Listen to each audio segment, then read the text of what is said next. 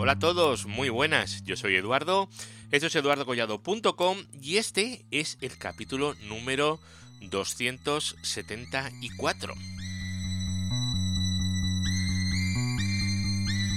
Para los más observadores, os diré que tenéis razón. El capítulo anterior era el 272 y este es el 274. ¿Qué pasa aquí? Bueno, pues es eh, muy sencillo. Lo que pasa es que esta semana tenemos el maravilloso Día del Backup, el Día Mundial del Backup. El viernes, San Viernes, es el Día Mundial del Backup. ¿Y qué pasa? Pues que tenía otro audio preparado, pero no era sobre backup. Entonces, pues eh, estábamos fuera, ¿verdad? Así que digo, mira, ¿sabes qué te digo? Que voy a reordenar los capítulos y saco el del día del backup. Así que hoy vamos a hacer un capítulo para el día del backup. Hoy de qué vamos a hablar? Hoy vamos a hablar de un software maravilloso de backup de máquinas virtuales.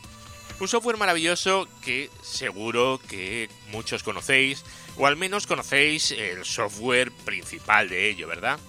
Hoy vamos a hablar de Proxmox Backup Server, que es el software de backup que hay para Proxmox, si es que se han herniado con el nombre, ¿eh? Bueno, pues eh, por cierto, no lo he dicho, pero la música que está sonando hoy, igual que la que va a sonar en el próximo capítulo, vamos a tener al menos dos capítulos de, de esta música, de este gran artista. Este gran artista es el amigo de Mentor. Así que si os gusta, ya sabéis dónde encontrarlo. Felicitarle porque a mí me está gustando mucho, la verdad. La verdad es que me lo paso muy, muy, muy bien. Bueno, bueno, esto como no es un podcast de música, va a ser el momento de empezar con el capítulo de hoy. Si os queréis quedar conmigo, para hablar un poquito de Proxmox Backup Server. Vamos allá. Redes, hosting, tecnología, eduardocollado.com. Si eres una de esas personas que utiliza Proxmox para virtualizar tu plataforma, enhorabuena, estás usando una plataforma eh, realmente magnífica e insuperable en precio. ¿eh? O sea, puedes tenerla si quieres gratis. Realmente no es necesario pagar nada, te la puedes bajar y utilizar, ningún problema. No estás pirateando nada, ¿eh? Eh, lo puedes usar así si quieras. O incluso, si quieres tener el repositorio Enterprise o quieres tener soporte, pues puedes eh, pagar si quieres la suscripción de Proxmox, que va desde los 105 eh, euros al año por socket. O sea que realmente tampoco es cara, nada que ver con un VMware o alguna cosa de esas. ¿Esto qué ha hecho? Pues esto ha hecho que la gente empezara a utilizar Proxmox y bueno, pues Proxmox se ha convertido en, yo diría que una de las plataformas de virtualización más utilizadas en el mundo. Funciona súper bien, pero muy, muy, muy bien. Funciona sobre Debian, lo cual es una garantía. Y bueno, y todo el mundo está muy contento con, con Proxmox. Si no necesitas hacer ninguna cosa extrañísima, Proxmox es eh, tu plataforma, desde luego, ¿vale? A no ser que seas una empresa de estas que si no pagas 30 eh, o 40 mil euros de licencia no, no puedes eh, quedar contento con el software. Bueno, veréis, Proxmox, la plataforma de virtualización de Proxmox, tiene un software asociado que se llama PBS. PBS es Proxmox Backup Server. El nombre es buenísimo. ¿eh? Es el servicio de backup de Proxmox.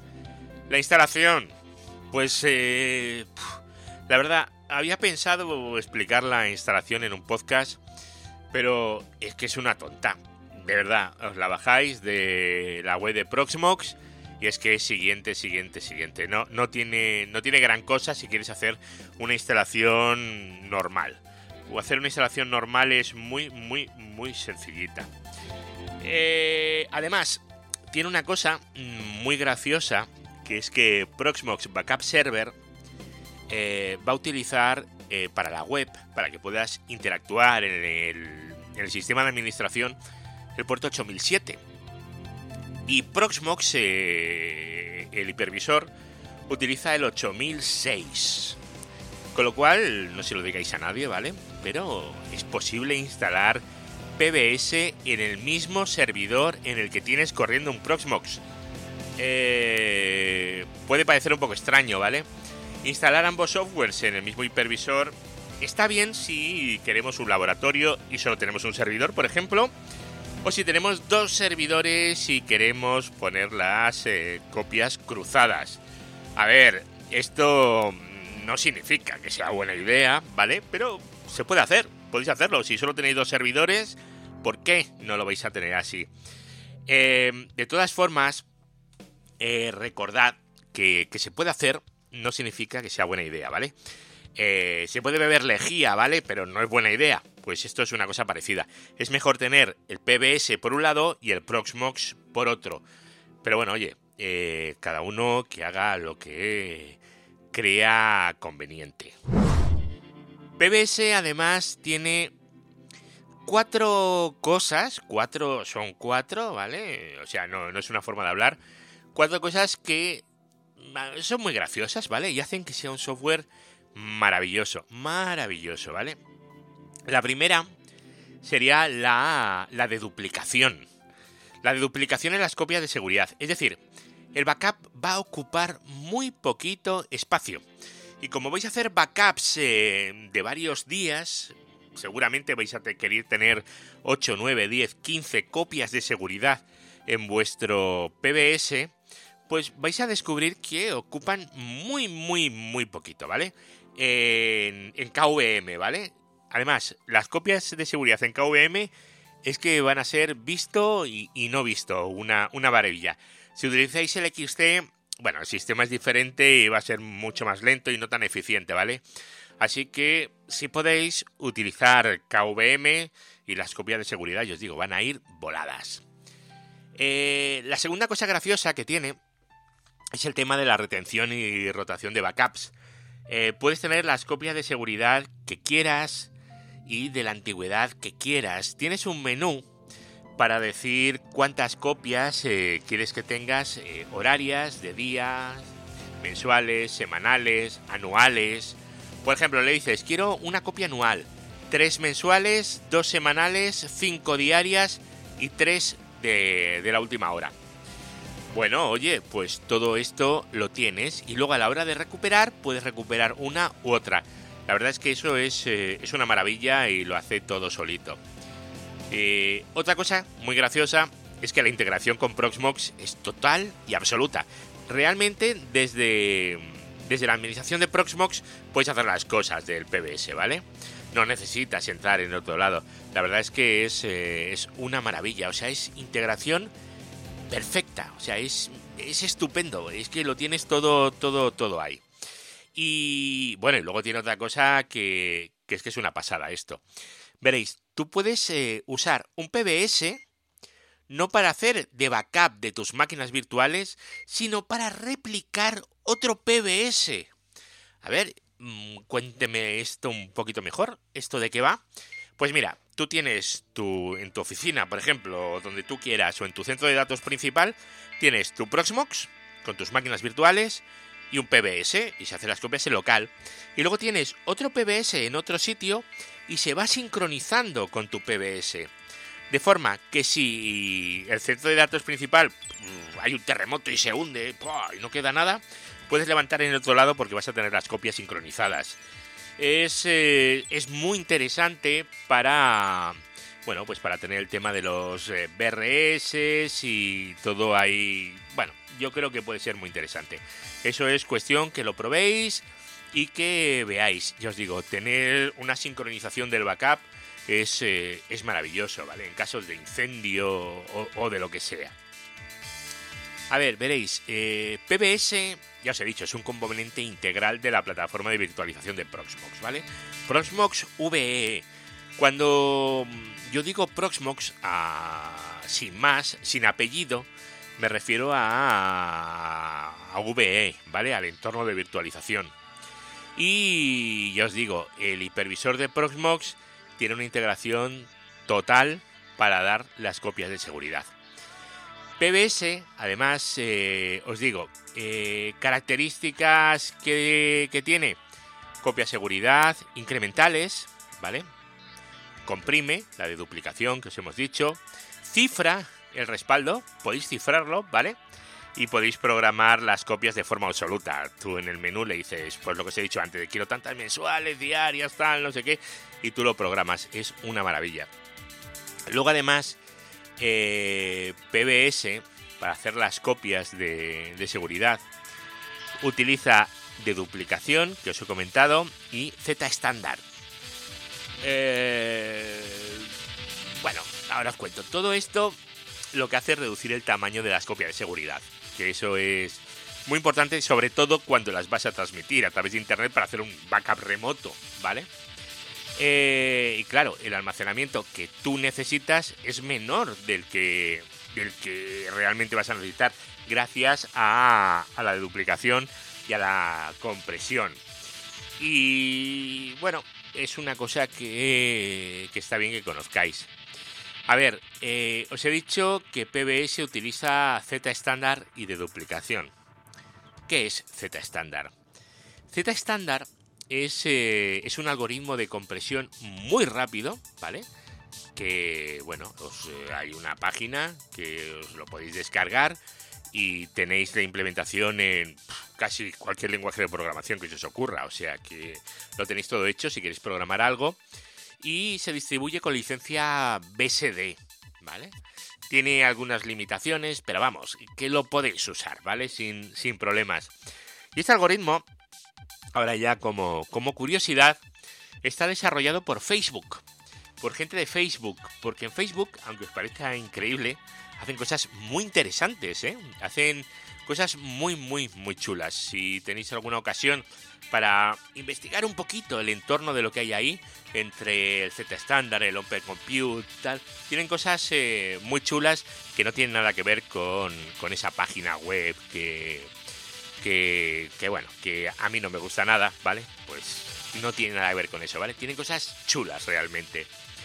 Y luego la de duplicación, eh, lo que hace es ir buscando trozos, ¿vale? De 4 kilobytes. Y les asigna un hash a cada uno, una llave, ¿vale? De forma que cada 4 kilobytes va comparando. Y si ese hash ya lo tiene, ¿qué es lo que pasa? Pues que ese no lo guarda. De forma que solo va a guardar los trozos de 4 kilobytes que no han sido duplicados. Importante, la de duplicación trabaja con trozos de 4 kilobytes. Eh, la de duplicación no mira a ver si el mismo fichero está dos veces y solo lo copia una vez, ¿vale? No, la duplicación es mucho más complicada y hace esto, trocitos de 4 kilobytes. Al final sí, si tenéis un fichero duplicado, pues solo va a estar una vez, evidentemente. Pero gracias a la compresión de Z estándar y la de duplicación, el backup es tan rápido y ocupa tan poquito. De verdad, es una maravilla. PBS es una solución maravillosa, totalmente maravillosa, ¿vale? Y bueno, eh, hay una cosa que tenéis que tener en cuenta, ¿vale?